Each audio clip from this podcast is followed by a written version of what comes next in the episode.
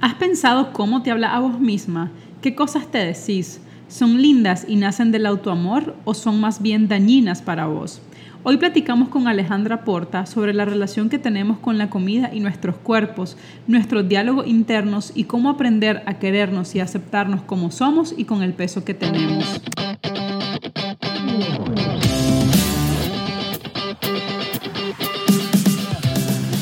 ¿Qué tal? ¿Cómo están? Bienvenidos a un nuevo episodio de Ajá, contame más. Yo soy Elaine Miranda. Y yo soy Yacir Chavardina.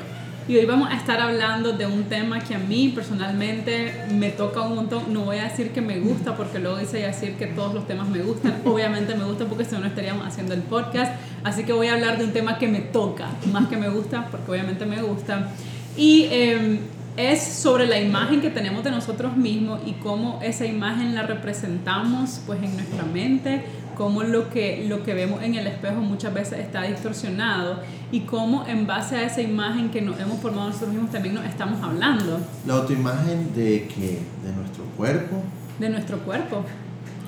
Vos en algún momento, en la, eh, bueno, cuando te conocí, me, uno de los, de los temas que conversamos fue eh, tu estudio en Taiwán, pero particularmente vos me contaste que estando allá, debido al tipo de alimentos, ¿no?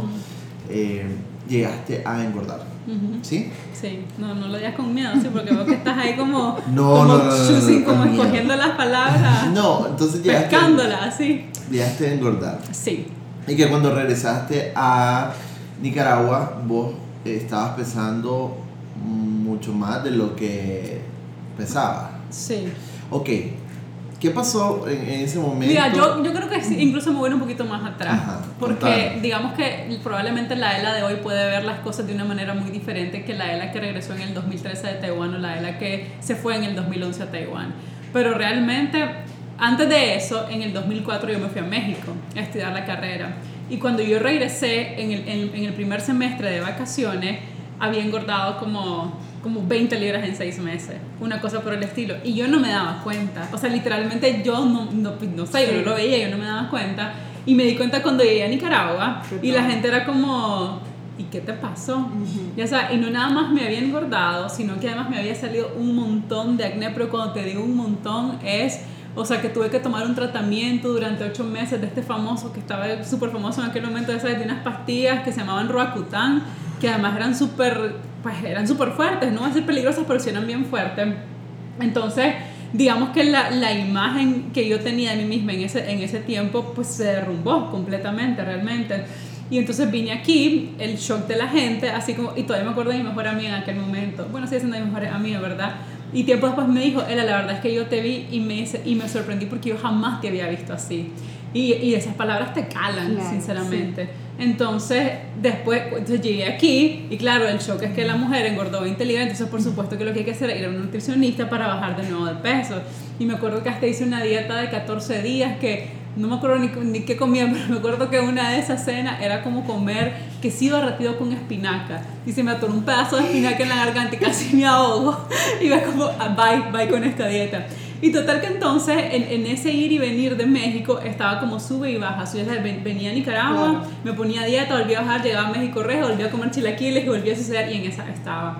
Cuando regresé a Nicaragua en el 2009 estaba súper bien y voy a poner un gran súper bien entre comillas porque el súper bien es como estoy flaca estoy bien, ¿no? Ese, ese es el símbolo. Y cuando me fui a Taiwán en el 2011 estaba súper bien. Cuatro meses después había engordado 15 libras. Ya sabes, y durante los dos años que estuve, que estuve en Asia, básicamente llegué a pesar, no sé, 30, 35 libras más de las que, de las que pesaba antes. Regreso a Nicaragua y obviamente la meta es entonces hay que volver a bajar de peso. Entonces, eh, nada, me, me, mantengo o me he mantenido desde que me fui a la universidad, porque antes de eso, digamos que no había tenido grandes problemas en un sube y baja de peso, que tal vez para algunas personas no es como, ay no, pero es que no pesaba 200 libras. No importa, pero, pero para vos 10 libras, pues se, hizo, y no nada más se sentían un montón, pero la gente te lo deja saber y te lo deja saber muy claramente. Entonces, em, eh, vamos a presentar ahorita a nuestra invitada porque no me quiero extender, pero sí te quiero decir, Ale, que estuve leyendo la presentación que vas a dar en dos días al, al, al Ladies Wine and Design y me sentí tan identificada y hay una, hay una en particular que fue como, wow, esa soy yo y pensé que solamente me pasaba a mí. Y es que vos tenés una foto donde estás presentando algo que me imagino que es sumamente importante y que lo que vos estás haciendo es que te estás criticando todo lo que no te gusta de la foto, que si los botones, que si la camisa, que si el rollito, que si el pantalón, y no lo, o sea, lo importante. que está haciendo ahí. Y yo he sido esa persona, probablemente sigo siendo esa persona que veo la foto y no pienso en lo grande que estoy haciendo, en las vidas que estoy cambiando o en un logro que tuve, sino cómo me veo en esa foto. Y dependiendo de cómo me veo, entonces la foto está bien o está mal. Y una de las... Eh, el otro día también estaba escuchando un podcast eh, relacionado a esto y, y, mencionó esta persona algo que me pareció tan acertado y es que ahora con las redes sociales y el que uno quiere compartir de, de, su vida, experiencia y tal, muchas veces hasta nos predisponemos, ¿no? De, de que, bueno, eh, hay, alguien en otra ocasión me dijo, pero es que a mí lo que no me gusta, o sea, no es que no quiera compartir fotos con vos, que nos tomamos, es que quiero ver cómo me veo. Ah, Entonces nos obsesionamos tanto en, en, esto, ¿no? De cómo compartís, qué compartís, eh, que si se te mira el, el, el, que el mondongo, que esto, que lo otro. Y entonces también creo que eso ha influido negativamente, bueno, depende de cada persona, pero sí influye negativamente, porque al final al, al exponernos a personas conocidas y desconocidas, igual eh, esas fotos son de dominio público, ya no son tuyas, ya son de cualquier persona y, y, te pueden convertir en memes si salís bien, si salís mal, si sos conocida, peor.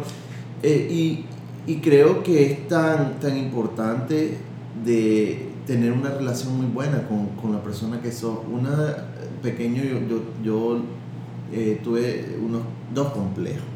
El primer complejo era que era bien flaco y entonces me decían de todo tenía, bueno, lo, lo, mencionamos en el capítulo pasado con la, con la jazz, o, o, me decían otras cosas, ¿no? Entonces yo, yo decía, bueno, soy muy flaco.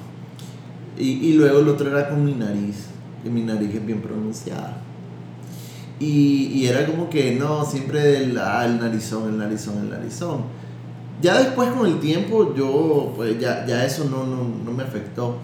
Eh, pero, pero son rasgos ¿no? que, que, al final son no tan, no tan eh, dañinos, o sea, que te molestan como sí he visto que lo hacen con el, el, el físico, ya más el, el peso, la gordura, eh, etc. Yo creo que eso eh, es, es, como lo, lo, o sea, la, el adjetivo gordo, gorda, es como lo, lo que hasta es, es odioso, ¿verdad? Mucha la manera en que lo usan. Y, y sí creo que, y conozco personas, ¿no? Que el, la, la, autoconcepción, autoimagen eh, que, que, tienen de ello, o, o, de no aceptar, ¿verdad? Uh -huh. Tu cuerpo como es, o de obsesionarse por ser diferente, porque es lo que te de, dicta la sociedad, ¿no? Y entonces que vos tenés que tener una imagen así, y etcétera, pero al final, o sea, están, están, yo te decía, con lo del el episodio de la jazz. O sea, nosotros decidimos comer saludable por la comida, al menos yo, ¿verdad? Bueno, ella también. Eh, pero pero hay mucho, en, en, muchos de los casos es más un problema casi que psicológico, ¿no? De, de, de, del querer tener un cuerpo de, de, una forma determinada. Entonces, ya con estas conversaciones que siempre tenemos en la post eh, capítulo, de repente yo también vi en, eh, en, Instagram, bueno, empecé a seguir a Alejandra porque coincidimos en el, en el Startup Weekend eh, como mentores, eh, ella, Alejandra y yo. Y ella me, me, mencionó, mira qué bonito lo que está haciendo la Alejandra, pues con, con, con respecto a, a, esto del proceso de aceptación de tu cuerpo, de, de, de cómo uno se ve y lo, cómo vos lo viviste, uh -huh. ¿verdad? Y por eso Alejandra está hoy aquí. Eh, no, nos gusta mucho de verdad esto porque eh, a mí más que inspiración es como me, me, ver, ver, ver, casos como los tuyos me, me hace sentir que, que, de verdad uno se preocupa por muchas cosas innecesariamente. Sí, eh, y además, pues con Alejandra hace unos tres años, me acuerdo que vino, eh, vos estabas trabajando en... Unbounce, que es esa plataforma Cierto. con la que nosotros en Origami hacíamos los landing Pages y me acuerdo que vino y me entrevistó para la experiencia de origami trabajando con ella. Me acuerdo que yo no sabía por qué, pero con la Alejandra me daba tanto, o sea, repetí tantas veces la entrevista porque tenía una cámara y a mí, pues la verdad es que se me, se me hace muy, muy fácil hablar. Y en esa ocasión no. Pero por eso también conocí a, Alejandra, así que... De verdad que nunca vi esa entrevista. Es que al final, al final el, el que eh, Pablo, que era el que veía como Latinoamérica, eh, le cambiaron, o sea, es que al final en Latinoamérica era difícil como hacer el mercado, entonces como que cambiaron la dirección y esa entrevista se perdió. sí, y, y, Alejandro nunca salió a la luz. Nunca, qué lástima, me hubiera reído mucho de mí.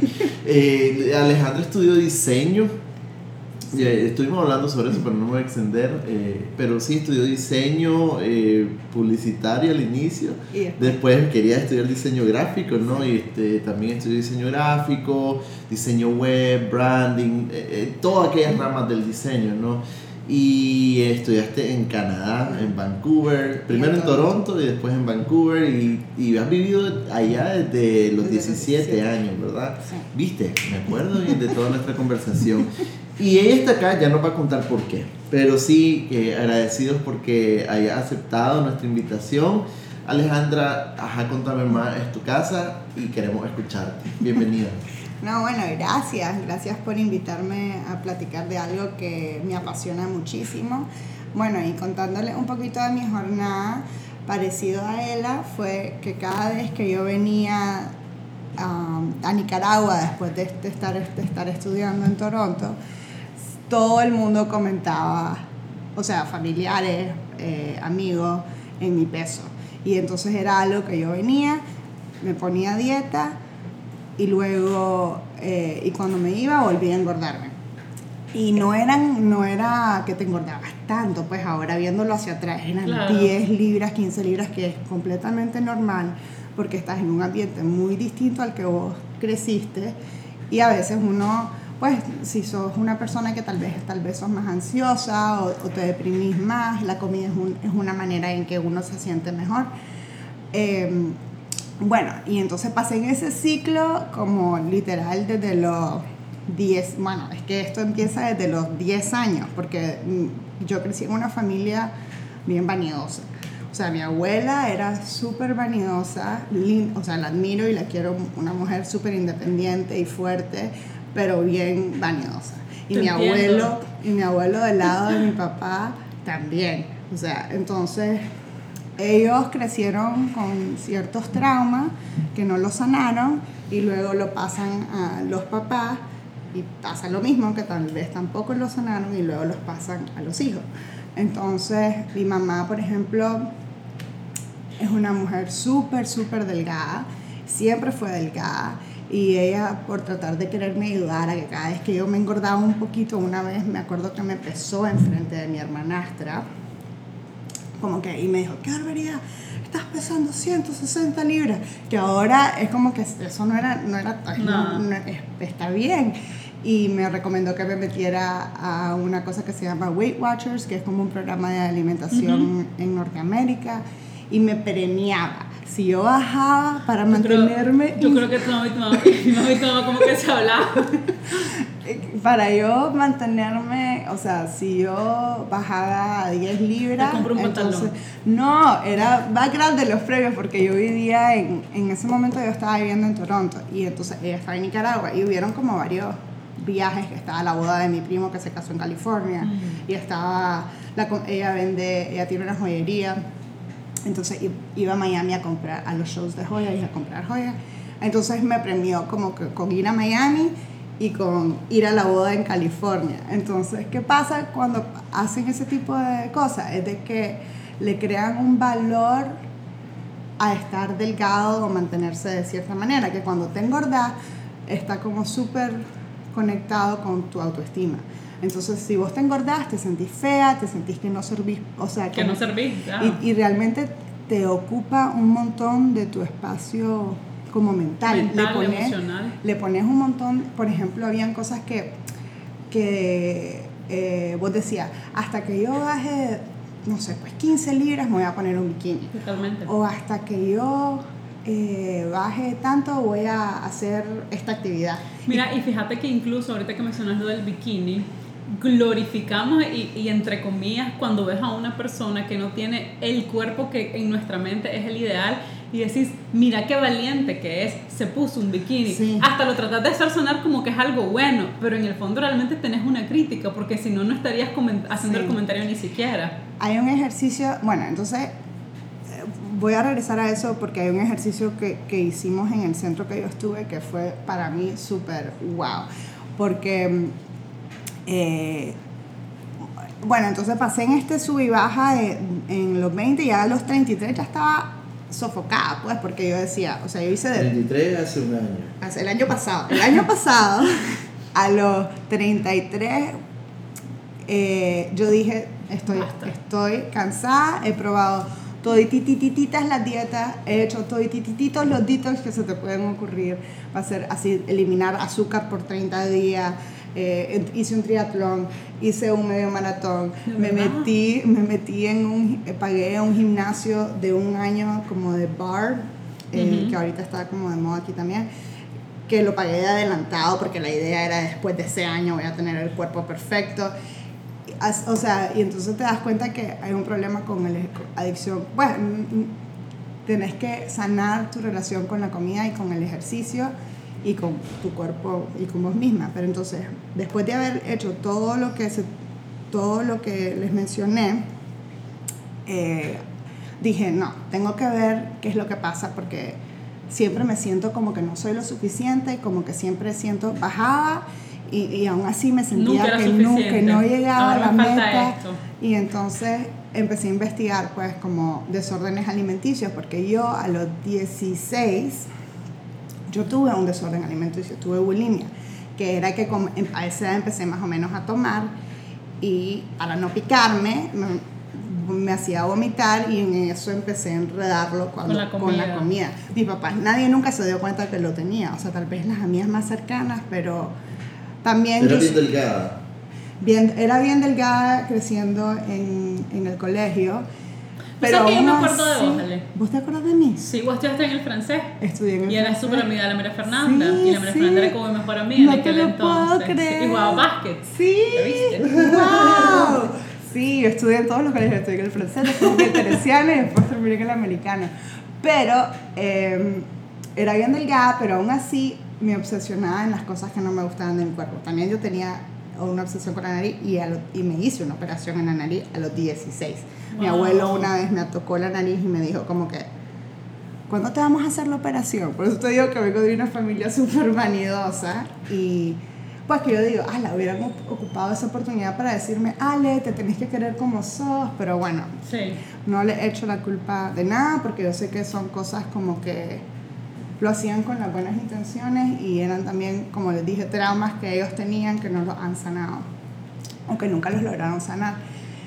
Eh, pero me acuerdo que yo me bañaba, o sea, a pesar de ser súper delgada, me bañaba y, y, me veían en el espejo de lado y me tocaba la nariz y también tenía como mi panza, no era plana y yo me moría por tener una panza plana y yo me, como que, no sé, y eso se llama, después de haber ido al centro me doy cuenta que eso se llama body fixation, que es como que te enfocas solamente en la parte que no te gusta de tu cuerpo y no ves como el, lo demás, solo ves lo que no te gusta. Entonces hay, eh, hay un montón de cosas que, que la verdad que uno es como falta de conocimiento. Pues cuando yo llegué para no hacer largo el cuento, desde que a los 33 me doy cuenta, empiezo a investigar en internet desórdenes alimenticios, cuáles son los patrones. Solamente para hacerte una, pregunta, cuando a los 16 años vos decís, ok, tengo bulimia, o sea, ¿vos recibiste un tratamiento por eso o es algo que se fue solo, digamos, entre comillas? Se fue, dejé de forzarme de vomitar cuando fui a estudiar a Toronto, que vivía en la casa de una familia y me daba pena que me escucharan. Entonces dejé, yo solita dejé. Pero ahí fue donde empezó que me empecé a engordar. Claro. Me empecé a engordar y, y, y, bueno, pues venía a Nicaragua, todo el mundo, todo el mundo comentaba y decía que mi abuelo, me acuerdo que a mí me daba terror venir a Nicaragua porque y me ponía súper ansiosa como meses antes porque Lo que te hacía comer más. Me hacía comer más y además me, porque yo decía, ay, es que me van a decir un comentario. Y en efecto, lo primero que me decía mi abuelo era, qué barbaridad Alejandra, ¿cómo estás de gorda? O ya te vamos a meter en una dieta. Cosa, comentarios así constantemente que vos ni los querés y la gente como que no hay... Mm, filtro. Filtro y, y bueno, el punto es de que empiezo a investigar y digo, yo creo que yo tengo un desorden alimenticio. O sea, empecé a investigar cómo comer emocionalmente, qué pasa cuando... Y, y, en eso me metí en internet y claro, en, te metes en internet te puedes perder, pero encontré este centro, que es el que yo decidí ir, eh, que queda en Manitoba, Canadá. Yo estaba en ese momento en Vancouver. ¿Eso es cerca? No, me tocó, o sea, es en avión como tres horas. Eh, pero es en el medio de la nada, un pueblito, no sé ni cuántos habitantes, pero es bien chiquito. Pero bueno, yo llamé por teléfono y me gustó ese lugar porque me dijeron, mira Alejandra, vos lo que tenés, tenés que, o sea, tenés que dejar de trabajar por un mes, mínimo un mes, y, y dedicarte 100% a vos. Y entonces fue como uno dice a ir al lugar, porque primero no tenía que esperar, porque solo había espacio para cinco mujeres, entonces, y, y, hay personas que se quedan un mes, hay personas que se quedan siete meses. Entonces yo no sabía exactamente cuándo iba a ir a este centro. Ale, ¿y renunciaste a tu trabajo o pediste una vacación? No, pedí, salió bien. Bueno, en, en en Canadá, las, em, sobre todo en las compañías tech, como compañías de producto, que era donde yo estaba trabajando, en ese momento estaba trabajando en una que se llama Clio, que es un software de abogado. Ellos son como súper lindos con eso. Entonces yo, yo les dije, estoy tratando de ir a un centro, de, ni siquiera me dicen, no, no te detalles, no importa, te puedes irte como, tomarte tiempo. Como una licencia. Te dan como, te dan el tiempo que necesites, mm. ellos no te creo que estás metido en un seguro, entonces el seguro es el que te paga, no la compañía. Y vos te puedes tomar como un tiempo como para tu salud mental. Wow. Entonces te dan, entonces en ese sentido me sentí súper afortunada de que pues estaba en una compañía que me apoyaron. Y bueno, fui al centro, en cuanto llego al lugar, yo digo, no, un mes no va a ser suficiente. Yo tengo 33 años de haberme, no sé, pues de la manera en que yo me hablo, literal, al cuarto día yo dije, tengo que quedarme un mes más. Entonces les mandé un correo y pedí una extensión y entonces me quedé dos meses. Okay. Y fue como increíble ir a este lugar. Yo lo veo como que si fue, la univers fue como ir a una universidad para uno mismo. Porque te enseñan temas de, como pues, era primera vez que escuchaba de autocompasión. Yo nunca había, no sabía lo que era ni sabía. Entonces, por ejemplo, te decían, como que te pongas la mano en el corazón y te pidas perdón por haberte tratado mal y como pues y lo más importante que yo me di cuenta cuando fui a este centro es que a, hacer, estar consciente en cómo yo me hablaba, porque yo creo que yo nunca le, le, había puesto mente, o sea, yo sabía que a veces me desanimaba y me deprimía y me sentía triste, pero no entendía el por qué. O sea, entonces ellos me decían preguntas como que cuando te ves en el espejo, ¿qué es lo que te decís? Claro, eso es algo que nadie te pregunta. Entonces vos no lo podés, cuando lo decís en alto, vos decís, wow, soy súper abusiva conmigo mismo. ¿Qué te decías? Bueno, cosas como que qué barbaridad, o sea, qué barbaridad. básicamente. Sí, qué barbaridad, Alejandra, cómo estás de gorda, estás llena de estrías, cómo estás llena de mondongos, cómo te dejaste ir, cómo te dejaste ir era súper común. Frecuente. Decirme. Y sinceramente veo fotos hacia atrás y yo digo, ni siquiera, ni siquiera estaba tan gorda, pero, pero claro, como vivimos en una sociedad en Latinoamérica, yo creo que en el mundo en general, donde idolatramos. Ajá, ser delgado y tener un cuerpo como más delgado y el ejercicio que a mí me, me, llamó mucho la atención que hicimos fue que escribimos la palabra delgada y la palabra gorda. Y entonces empecé a decir todos los adjetivos que se que, que, relacionadas con la palabra gorda y todos los adjetivos que relacionas con la palabra delgada. Y eran cosas como que la persona delgada es disciplinada, la persona delgada es trabajadora, la persona delgada se cuida, la persona delgada es sana, la persona delgada es más bonita, es más... Se ve bien. Se mira bien, es más... Eh, tiene su vida en orden, eh, es más... exitosa, es. más segura. La persona gorda es perezosa. Eh, no trabaja, eh, sí se queda, no hace ejercicio, no es sana. Y es mentira, o sea, no necesariamente... Fíjate que una vez no me acuerdo a dónde, no sé si lo vi o lo escuché, que incluso cuando escribís la palabra gorda y la palabra delgada, la palabra delgada solemos escribirlas con letras delgadas y la palabra gorda solemos escribirla como que la G redonda, la O bien redonda, la R, o sea... Sí, y, y parte del... Bueno, entonces fue, es una experiencia como súper intensa, pues, porque primero te, uno te empieza a dar cuenta de cómo te está hablando. Y bueno, esta es mi experiencia, no todo el mundo tiene la misma jornada pues yo solo puedo hablar de lo, de lo que yo pasé. Eh, te das cuenta de cómo te estás hablando. Después te das cuenta, ahí tenían una regla de que no existe comida buena y comida mala. Para sanar tu relación con la comida, eh, te hablan de un, un, método que se llama intuitive eating, que es comer intuitivamente. Y la idea del intuitive eating es, que, es de legalizar la comida. O sea, que toda comida se vale y ese es un proceso súper difícil porque cuando vos empezás a hacer intuitive eating, vos te vas a engordar. Claro. Porque vos has pasado restringiendo toda tu vida y para sanar tenés que como que, pues, te dan ganas. Yo me acuerdo que yo decía, ¿qué? ¿Puedo desayunar un pan con Nutella?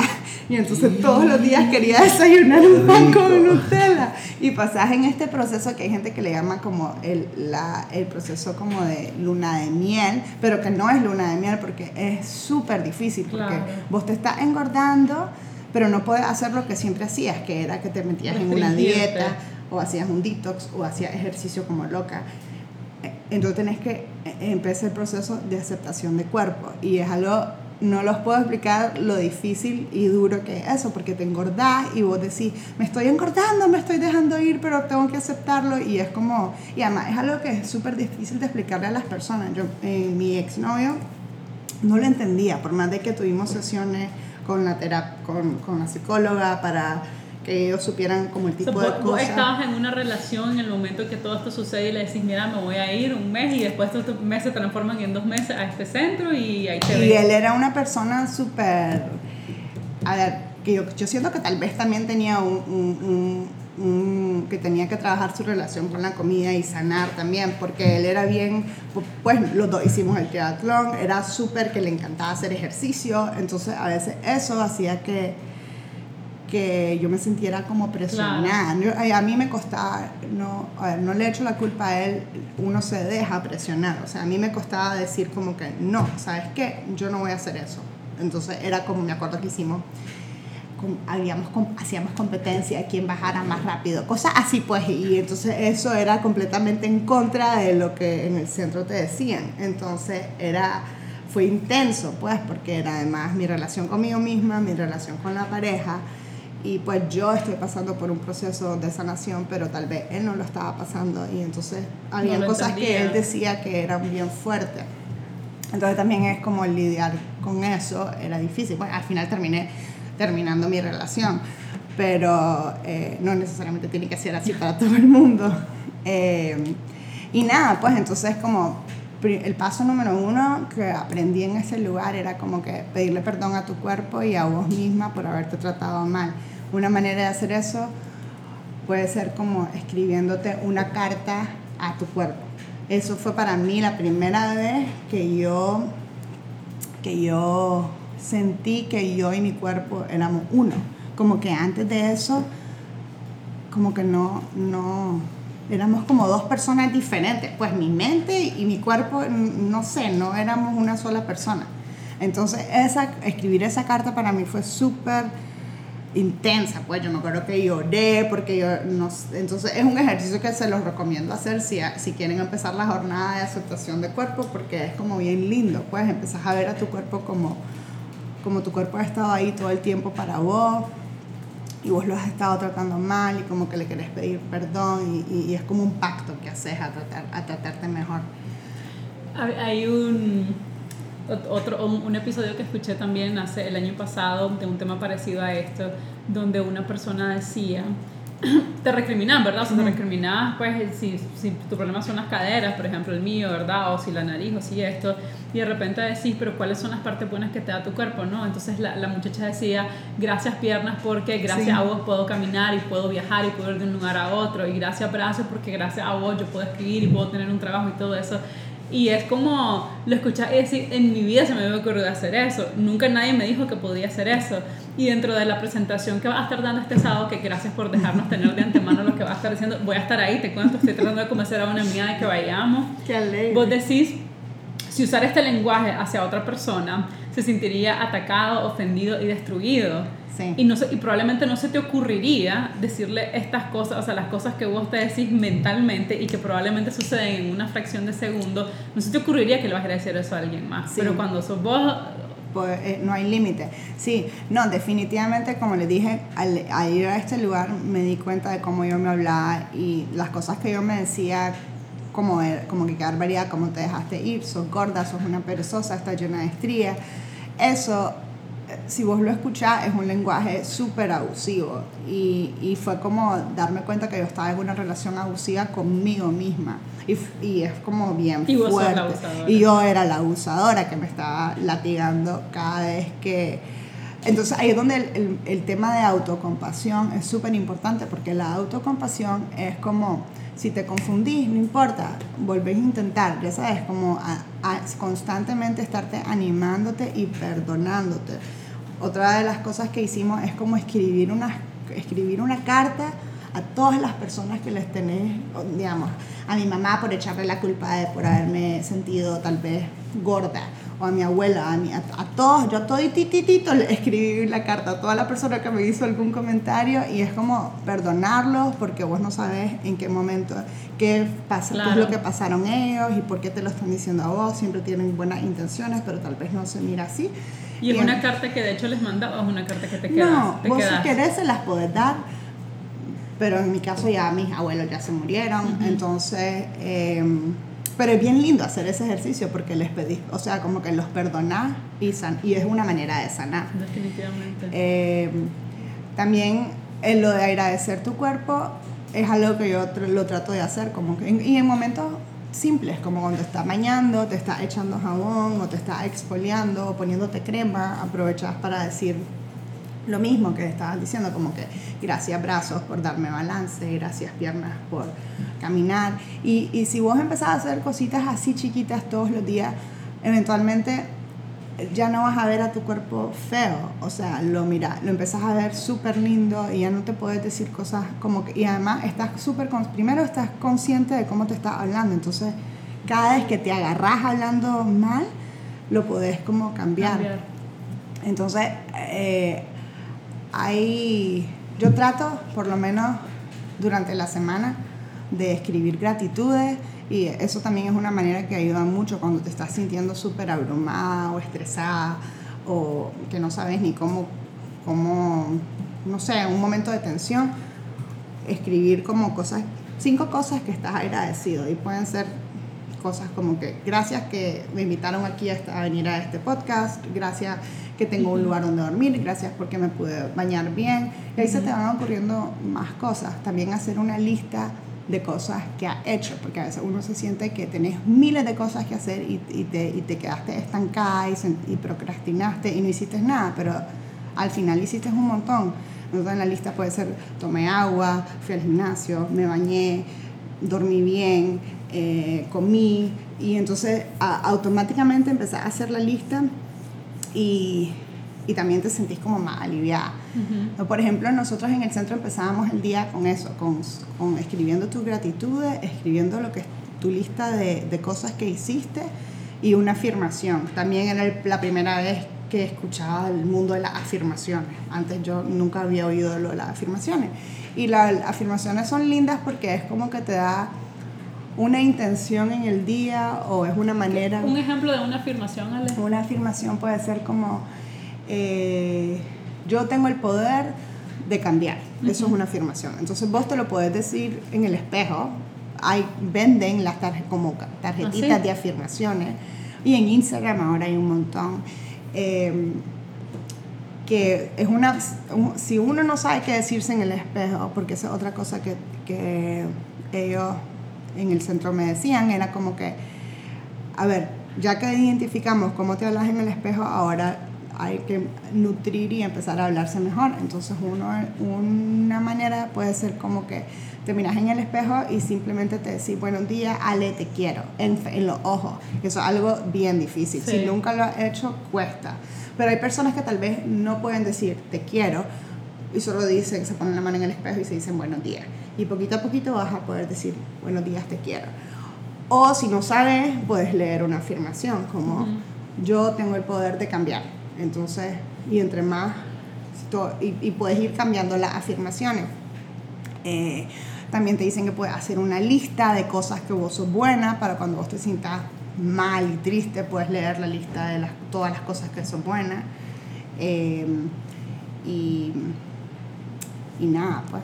Ale, ¿cómo fue esa relación entre tu autopercepción, lo que te decían nosotros, más allá de tu familia que nos comentaste, pero digo amistades o conocidos, y tu autoestima? ¿Cómo fue antes de los 33 años y del centro y después? No, fue increíble. O sea, en el centro yo me acuerdo que yo me sentía súper empoderada, como que voy a conquistar el mundo, yo puedo hacer todo lo que yo me proponga. Después del centro vino, eh, bueno, en el centro estás protegida, estás en un espacio donde estás lleno de psicólogos, todo el mundo, si vos vas a una, yo, o sea, yo, fui yo tuve sesión de psicólogos todos los días por dos meses. Y son personas que saben qué decirte cuando estás como desanimada o, o como entonces estás en un ambiente protegido. Cuando salís de ese lugar y vas al mundo real, es otra historia. Yo me acuerdo que tuve mis bajones y, o sea, era sub y baja, pues, y también me acuerdo que pasé, que fui a una boda en Valencia y, y ah, ah, bueno, cuando, una de las cosas que también tenemos que hacer es sanar, eh, el, sanar la relación con la pesa y el número en la pesa que ese número puede ser horrible. Yo me acuerdo que yo tenía una obsesión o que me pesaba todos los días o que pasaba meses sin pesarme y cuando me pesaba estaba 15 libras de más y eso era como que te ponías a llorar, te, me, deprimía.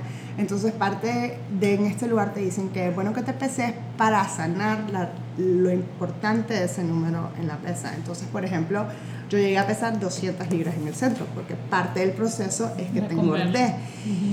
Y eso fue para mí ese número, porque en mi vida había pesado tanto y yo me acuerdo que fue súper fuerte, pero, pero pues también tenía el apoyo de todas estas personas. Pero bueno, entonces lo que me pasa a mí es que yo empiezo a, o sea, mi cuerpo ha cambiado tanto y, y te empezas a dar tenés una compasión por las personas que tienen un cuerpo más grande y eso que yo todavía estoy en el rango de las personas privilegiadas porque puedo comprar ropa, XL. O sea, talla normal, pues. Ajá. Pero sí, sí, pero también me acuerdo la primera vez que yo dije voy a ir a comprar ropa en un plus size, en una tienda plus size. Y para mí eso fue súper bonito, porque vos entras y, automáticamente te sentís como que, ay, todo esto es para mí y está hecho, o sea, como que te vas a Sara o todo es como para personas súper ultra mega delgadas y cuando vos entras y no te queda nada y entonces te sentís como que es como un constante yo, no sé por qué, pero muchos muchos de los, y yo creo que esta es mala idea para ellos para vender, pero muchos de los vestidores tienen unas luces y unos espejos tan horrorosos que a mí me pasa que yo me estoy probando un pantalón y es como que montón de celulitis, que montón de estrías, que estoy aguada, ya, es más, ya no me quiero probar este pantalón, bye, voy saliendo de aquí. Y realmente las tallas o sea, en muchas marcas cada vez están corriendo más pequeñas. Entonces, lo que usabas antes, de pronto quieres ir y quieres comprarte la misma marca y ya no te queda, pues tenés que subir un número. Y al final puede ser incluso que el tamaño de la ropa sea exactamente igual, pero eh, emocionalmente y mentalmente sentir que vos compraste una talla, un número mayor, es súper traumático. Es súper traumático, sí. Entonces, por ejemplo, nos, nos daban tips de que cuando ibas a un probador, porque eso es siempre una experiencia fuerte, te, tal vez sacas como una listita de cosas que te querés, te puedes decir cuando te estás empezando, cuando, porque bueno, también te, te dicen que esto, eh, cuando tenés un desorden alimenticio, te dicen como que te desconectes del desorden alimenticio y que el desorden alimenticio se vuelva otra persona. Que esto es una técnica en psicología que lo hacen con la depresión, con la ansiedad Entonces, pero para lograr identificar, este es mi desorden alimenticio que está hablando, no soy yo. Entonces, digamos, estás en el probador, eh, te metes un blue que no te queda, dices, qué barbaridad Alejandra, ¿cómo te dejaste ir? Está gordísima, que no te quede el, que no te quede el blue no, no, no. Entonces ahí vos decís, es mi desorden alimenticio el que está hablando, no soy yo. Eh, no, Ale, vos sos linda, estoy orgullosa de tu progreso, has trabajado un montón, un ejemplo, o sea, cosas así para, y así, no importa, me compró un blue más grande y ya pero hacer ese, ese switch es difícil, pues. Entonces, esa es una técnica, como que siempre andar como con, con tus tarjetitas o tu, tu, tu backup. Tus oraciones que te vas a decir para salirte de ese momento tan fuerte. Yo quiero hablar de, de, de dos temas. Em, uno es cómo esto no sé si decir que se contradice o se contrapone con el tema de la salud, porque tampoco podemos negar que muchas de las enfermedades eh, padecimientos, ¿verdad? O sea, la diabetes, la presión alta, el, muchas de las enfermedades sí están ligadas con el sobrepeso. Entonces, ¿cómo, ¿cómo entra en juego la autoaceptación, pero que al mismo tiempo no quiere decir, pues entonces me acepto como una persona gorda, que simplemente voy a ser así y al mismo tiempo te deja ir en términos de salud? Entonces, ¿dónde encontrás el balance? Y lo otro que quería hacer mención, y ver qué pensaba, es que a veces asociamos esto nada más al peso alto, ¿verdad? Entonces, si estoy gorda, entonces entra todo esto. Pero yo conozco muchas personas, y justamente con, con una de mis mejores amigas hablamos de, de una persona que conocemos que nunca está contenta.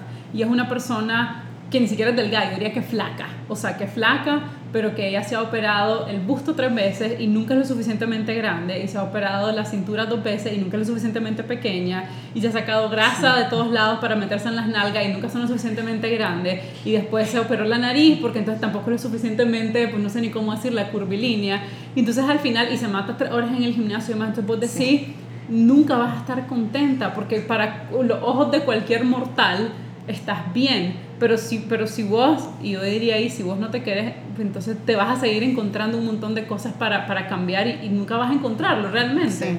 Definitivamente la segunda persona que describiste es una persona que seguro tiene que trabajar lo auto, la autoaceptación y como aprender a quererse a sí misma, porque al final es algo mental. O sea, vos podés tener el mejor cuerpo del mundo, lo que se considera el mejor cuerpo del mundo, pero si vos no te sentís bien, siempre vas a sentirte mal. Y pues ya está súper comprobado. Yo tengo una amiga que se hizo la operación para que se cortó el estómago, rebajó un montón y aún así... El bepacástrico. Ajá, y aún así se siente, se siente que, que, su cuerpo no le gusta o todavía no, no, se lo puede creer, ya sabes. Entonces es como que, porque claro, lo que yo, yo siento que pasa es de que hay muchas veces, por ejemplo, las personas van donde un nutricionista, pero tienen que ir a un psicólogo. O sea, entonces es como que es como en pasos. Primero tenés que, o, el orden que vos lo querrás hacer, si querés rebajar por, por salud, pero también tenés que trabajar el área mental de lo que vos te decís. Puede ser que haya un problema, puede ser que no. Hay personas que han sido tal vez más gordas toda su vida, pero, pero tienen una autoestima altísima.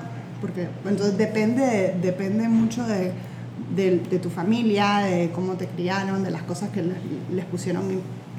Cada, como digo, cada persona es diferente. Pero sí creo que muchas veces la gente dice, quiero bajar de peso y hay que entender bien cuál es la razón por la que lo quieren hacer. Si lo quieren hacer porque quieren estar más saludables o si lo quieren hacer porque quieren alcanzar en un molde que la sociedad dice y porque no se quieren. Entonces, que eso es un rol que a los nutricionistas creo que es bien difícil, porque los nutricionistas no son psicólogos y tienen que aceptar a los clientes, pero muchas veces en el mundo ideal sería lindo que los nutricionistas pudieran aconsejar a la gente, mira, te toca ir, tenés que ir o trabajemos con un psicólogo mientras hacemos esto. Porque yo siento que ellos son los que más, más personas tienen que tal vez necesitan eh, ayuda psicológica, porque vos no vas, no vas y también ir al psicólogo ahora está cambiando, todo esto está como, eh, todo se está normalizando, hablar de la salud mental, ir a los psicólogos, pero antes ir a un psicólogo era un súper tabú. Un gran tabú. Tenía, tenía serios problemas para, para ir a un psicólogo. Espérame, y con respecto a lo primero... A lo primero de la salud, es un tema un bastante controversial. Porque hay un libro que se llama Health at Any Size, que, okay. que es... Saluda a cualquier talla. Saluda a cualquier talla, que es, escrito por una mujer que, tiene, que ha estudiado este tema, eh, que se llama Linda Bacon y es una PhD. Y entonces en ese libro, se los recomiendo, no sé, no sé si lo tienen en español, pero ella saca un montón de estudios y te, te a dar cuenta que el mundo está súper corrupto con, con, esto. Porque, digamos, muchas veces hay documentales en Netflix que tenés que ver quiénes son los que dieron el dinero para hacer el ¿Quién documental. está patrocinando porque eso? Hay, porque al, al, al, mundo, al mismo tiempo, la industria de la dieta da dinero. Sí. Entonces, las personas que están detrás de la dieta son compañías que le interesa que vos no te sientas bien, que vos no te querrás, que vos te... Entonces, el término de engordarte y con la salud, es, hay mucha información que no sabemos qué tan cierta es. O Okay. sea, entonces vos vas donde un doctor y el doctor te dice, lo primero que te dice es tenés que rebajar 50 Sí. libras. Y es algo súper difícil de hacer. Entonces, yo creo que cuando uno sana la relación con la comida, sana la relación con tu cuerpo, sana la relación con el ejercicio, vos, vos vas a querer cuidarte. Y entonces vos también automáticamente vas a ejercitar porque te hace sentir bien, no porque querés cambiar la forma de tu cuerpo, porque yo hacía, yo hacía ejercicio porque quería cambiar la forma de mi cuerpo y entonces se volvía algo como una relación dañina también con el ejercicio. Igual con la comida, si vos tenés un proceso de sanación con la comida, vos y te volvés a comer como más intuitivo en que, en que, en que, en que sentís cómo, cómo esa comida te hace sentir, en que vos te das cuenta que tanta hambre tenés, vos automáticamente vas a empezar a, a, a, a comer más saludable porque te hace sentir mejor. O sea, no podés comerte una hamburguesa todos los días. O sea, si vos realmente sentís cómo te sentís, te vas a sentir como pesado, Pesado, vas a andar eructando, tal vez, ya sabes, entonces vos solito, pero la idea está en que si vos estás midiendo y si estás como controlando las porciones, no estás conectándote a cómo vos realmente te sentís. O sea, los bebés, los bebés son el perfecto ejemplo. Sí. Los bebés comen y dicen, ya no quiero. Ya no quiero. Y entonces automáticamente nosotros deberíamos de comer como los bebés. Ya, como que... eh, Y, y con el tema de los bebés es bien curioso porque uno les arma el plato y es, es que te tenés que te- terminar el plato y te leo como mamá de un bebé y he leído un montón, ¿verdad? Sobre eso y yo, o sea, de verdad que la mayoría de las veces digo, ya no tiene hambre, ya no tiene hambre. A veces trato de ofrecerle otra cosa porque tal vez eso, a uno no se quiere comer la comida y lo- a los bebés les pasa igual. Entonces, ¿no te gustó esto? Por ejemplo, el otro día había un, iba a desayunar huevos revueltos con aceituna, hongos, no sé era lo que estábamos desayunando y el maje como que la jugó, no quería. Entonces le dije, háganle un huevo sin nada. Se lo comió todo. Pero igual pudo haber sido que realmente no tenía hambre y no se lo quería comer y como, y como adultos estamos tan preocupados por nutrir, ¿verdad? Entre comida a nuestros hijos y que Dios guarde que no coma bien, que le empezás a meter la comida a fuerza. Entonces desde chiquito estamos lo haciendo... está educando Sí, a, a- a- una mala relación con la comida. Y lo está educando a que no escuchen como qué es lo que el cuerpo necesita. es. Pero digamos, los bebés también tocan la comida, la huelen, todo eso te dicen que lo hagas en, en comer intuitivamente, pues, para que, para que sintas la textura, que sintas los olores y, y- Pero también el término de intuitive eating puede eh, ser usado mal, porque también te dicen, hay personas que dicen, voy a hacer intuitive eating y voy a bajar de peso haciendo intuitive eating. Entonces ahí es donde tenés que darte cuenta, pues, porque el término bajar de peso no necesariamente siempre es con ser más sano. Así es. Yo tengo preguntas eh, ya para ir eh, concluyendo. Bueno, no son mías, son de, de, de Carla y Neri, que, Que cierto, están aquí acompañando. que son productores y asistentes de producción de, de Ajá, Comprame Más y que nunca las mencionamos. Ay, aquí están ellas. Eh, entonces, preguntaba Neri, em, ¿cómo has manejado las críticas externas? Y, y esto lo, también lo voy a vincular con nuestro capítulo con, con Mónica Peralta. Eh, fue hace, al inicio de la tercera temporada, o de la segunda. Y ella mencionaba mucho que pues, ella comparte bastante en sus redes sociales sobre su vida, sobre lo que hace, sobre lo que come, sobre su lucha con, con su peso, con su cuerpo, pero que también hay muchas personas que le escriben, ¿verdad? Sí, Sí. horrible. O sea, que al final eh, no es aquello de un comentario bien intencionado, sino es con la finalidad de que se siga sintiendo mal con Es su herirla, cuerpo, es sí. herir. Entonces, vos cómo las manejas esas críticas y lo otro es cuál es tu postura, es decir, vos, si alguien te lo dice de una manera que no es y tal, tratas de, de educarla o, Sí. o lo pasas por alto así como que, bueno, la verdad es que no me importa lo que digan. Es, dif- es difícil porque yo creo que yo pasé por el- la etapa de tratar de educar a la gente y me di cuenta de que no, no sirve de nada hacer eso porque cada quien tiene su proceso y hasta que vos estés lista a cambiar es que vas a cambiar. De nada te sirve que le digas, mira, es que las dietas no funcionan. No.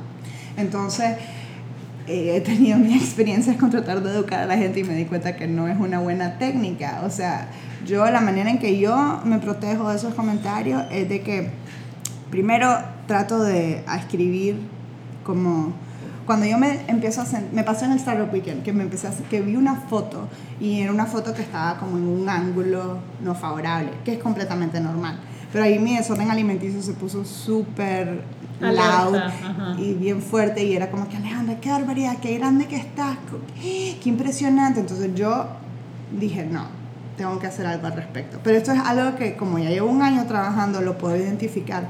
Y me salí, me fui al cuarto y escribí en mi cuaderno, empecé a escribir todos los pensamientos que yo me estaba haciendo. Los luego los califico, califico los pensamientos, ¿verdad? Entonces, digamos, que se llaman distorsiones. Hay muchas maneras de cambiar pensamientos negativos a positivos. Esto es solo una técnica que es que te das cuenta que es una distorsión. Entonces, por ejemplo, si vos decís, Alejandra, qué barbaridad, qué grande que está. Es una foto en un ángulo, no es que yo soy grande siempre, o sea, es en ese momento. Y si soy grande siempre también está bien, pero es, identificar que tal vez en ese momento estoy catastrofizando o estoy generalizando, cuando te decís sos gorda o sos fea, entonces vos estás generalizando por ese, esa situación.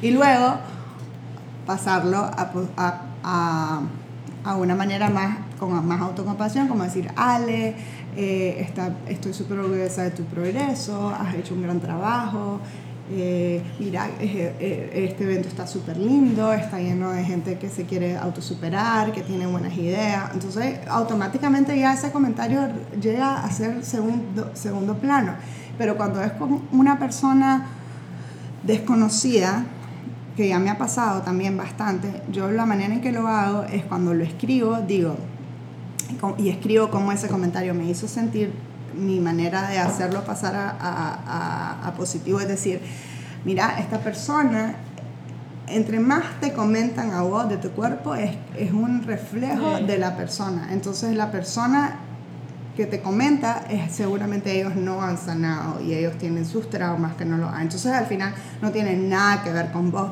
es más un reflejo de su las cosas que ellos se dicen y se las desquitan con vos. Su jodidez. Exacto, entonces eso automáticamente te vuelve súper poderoso, porque como que te resbala todo lo que te dicen los demás. Una, la, la última, que, que igual es de muchacha, eh, bueno, fuiste a un centro y pasaste dos meses ahí. Ajá. ¿Cómo logras sentirte acuerpada y apoyada en el proceso si no tenés la oportunidad de asistir a lugares similares? Y eh, si esta persona quiere vivir ese proceso, eh, ¿se puede hacer solo o necesitas algún experto? Creo, eh, si, alguien quiere vivir ese proceso, yo creo que es bueno estar con un psicólogo que se especialice en, en, en desórdenes alimenticios, o si no es desorden alimenticio, en aceptación de cuerpo o salud en todo tamaño de cuerpo. Que no sé si en Nicaragua hay psicólogos Sí, que se que en eso. Pero en línea uno puede... eh, hay, creo que hay una página web que se llama Psicología en línea en inglés y creo que ahí vos puedes estar, te pueden llenar un cuestionario y ellos te emparejan con un psicólogo. Ah, Pero estoy segura, estoy segura que si, si investigamos más, en Latinoamérica tienen que haber psicólogos Sí. que se especialicen en este tema. Que, ta- que tal vez no están aquí en Nicaragua, pero se pueden conectar con ellos por un correo y pueden hacer conversaciones como... Pero también hay libros que uno puede comprar y, y libros que tienen ejercicios. Por ejemplo, eh, hay un workbook del Intuitive Eating que eh, se puede pedir en línea y tiene ejercicio. Y yo lo hice, yo hice el de Intuitive Eating e hice uno de, de aceptación de cuerpo que se llama Body Image Creo que ahí, ahí están al final. No sí, igual lo podemos compartir. Sí, pero bueno, eso, eso es una buena manera de hacerlo si, si uno quiere hacer el proceso solo. Lo que pasa es que le tenés que dedicar tiempo. O sea, esos libros. El Body Image Workbook. Ajá, Body Image Workbook y el Intuitive Eating. Esos dos son como para sanar la relación con tu cuerpo y la relación con la comida. Y están llenos de ejercicio y uno los puede hacer solo, pero tenés que estar como decidido a trabajar en eso porque pues es un proceso largo. Pero creo que es importante tener apoyo psicológico de un psicólogo porque realmente van a haber momentos en que como estás tan acostumbrado a lo que la sociedad dice, que difícil, como que es difícil navegar como esos pensamientos negativos que te, digamos, el proceso de que te vas a engordar un poquito, eso es súper difícil. Y si no tienes el apoyo adecuado, puede ir pésimo. Bueno, Ale, y ya para, para ir cerrando, bueno, me, me, ha encantado de verdad, el episodio podría pasar el, el día entero hablando con vos. Eh, me gustaría que nos contaras rapidito, en unos minutos, de este proyecto que está haciendo de 100 Days of Brightness, que digamos que se traduce como 100 días de, de luz, de luminosidad, de, de, felicidad. De felicidad. Sí.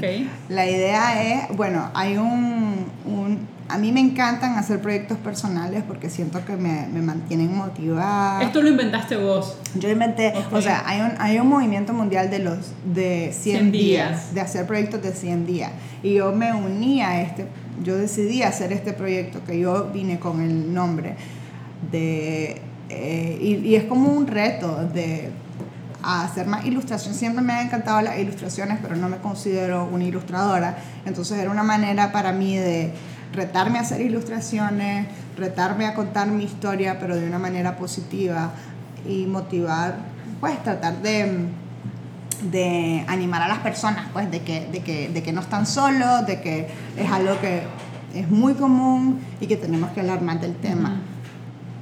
¿Y en qué consiste, sí? Ah, entonces la idea es que por 100 días, que por 100 días voy a ideal todos los días, eh, estoy un poquito atrasada, no lo he hecho en la última semana, pero por 100 días eh, pongo un post en Instagram con una ilustración o, un, o, un, o, una frase contando una historia de cómo de cómo de ciertos hábitos que yo he cambiado y o contando pues contando mi experiencia personal y mi jornada en aceptarme a mí misma como soy ahorita no cuando rebaje, no cuando haga ciertos cambios, sino ahorita.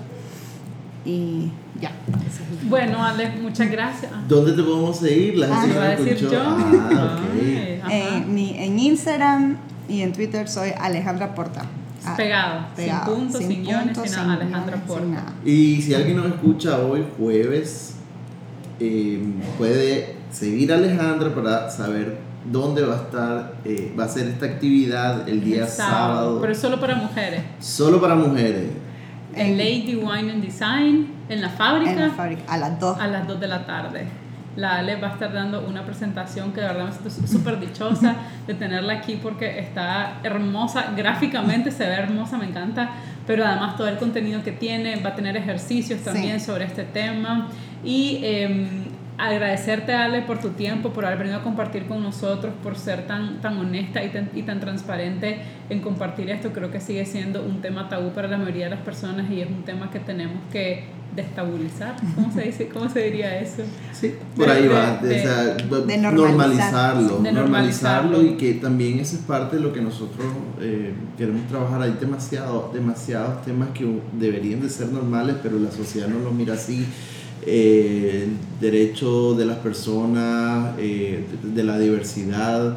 Eh, hemos hablado sobre el tema de las la adicciones, o sea, las adicciones siguen siendo un tema tabú. Yo que soy una persona que, que tiene que convivir con, con, ese, que para vos es, es el, el, desorden alimenticio, para mí es la adicción que me hable. Y, y, ese diálogo interno que tenemos todos los días, el diablito del, del, de la adicción en mi caso, el diablito del desorden alimenticio para vos eh, hemos hablado de muchos temas, inclusive el, de la crianza respetuosa, que no es que sean tabú, pero como que se mira algo raro, algo que no, que no va. Y, y esto, como el, el, que acabamos de hablar con vos, sí debe ser algo normal, debemos de, de, de hablarnos con nosotros mismos, inclusive para quienes tal vez no estamos pasando por eso, pero que no dimensionamos el daño que provocamos en otros por sí. Ser como siempre hemos sido, ¿no? Con nuestros comentarios, con nuestro pensar y con eso. Hasta de, con la broma. Y sí. con la broma, porque al final seguimos creyendo que el peso, el tamaño eh, es un defecto, cuando no, no lo es. Sí, entonces a mí me encanta, me encanta este tema y compartirlo para sanar, para sanarnos y, y para sanar como sociedad también. Sí. Entonces, eh, muchas gracias, Ale. Les vamos a estar eh, compartiendo en la cuenta en Instagram. Nos pueden seguir como Ajá, contame más. Eh, los libros que la Ale, de, de la Ale hizo aquí, toda la tarea que nosotros hacemos ya la tiene hecha, más solo va a subir su presentación. Los libros, algunos de los ejercicios que pone también, le vamos a estar haciendo preguntas ahí en, la, en las historias en Instagram. Y tiene unas ilustraciones espectaculares, algunas son de ella, otras son de otras personas que también vale muchísimo la pena compartir. Este ha sido el episodio número 11 de la tercera temporada de Ajá, Ajá contame más.